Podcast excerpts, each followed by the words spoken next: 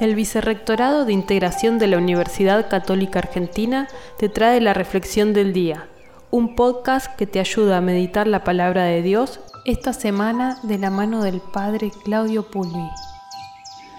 Hoy, martes 31 de mayo, meditamos del capítulo 1 del Evangelio de San Lucas, los versículos del 39 al 56.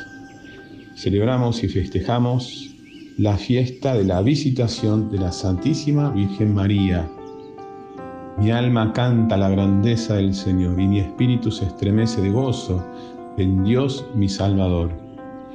Es el abrazo de dos mujeres que viven plenamente la fe y la vida.